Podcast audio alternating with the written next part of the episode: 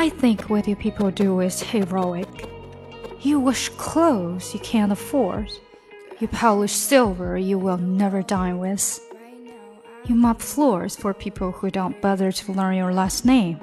And still, you dare to dream of a better life. 今天又到了周末，我们的影视类练习啊，这个呢是来自《Devious Maids》蛇蝎女佣。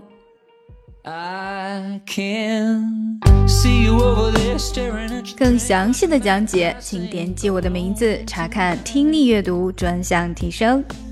关注公众号 ES Post，每天接收跟读推送。Well, it's probably not my place, but I'm gonna say it anyway.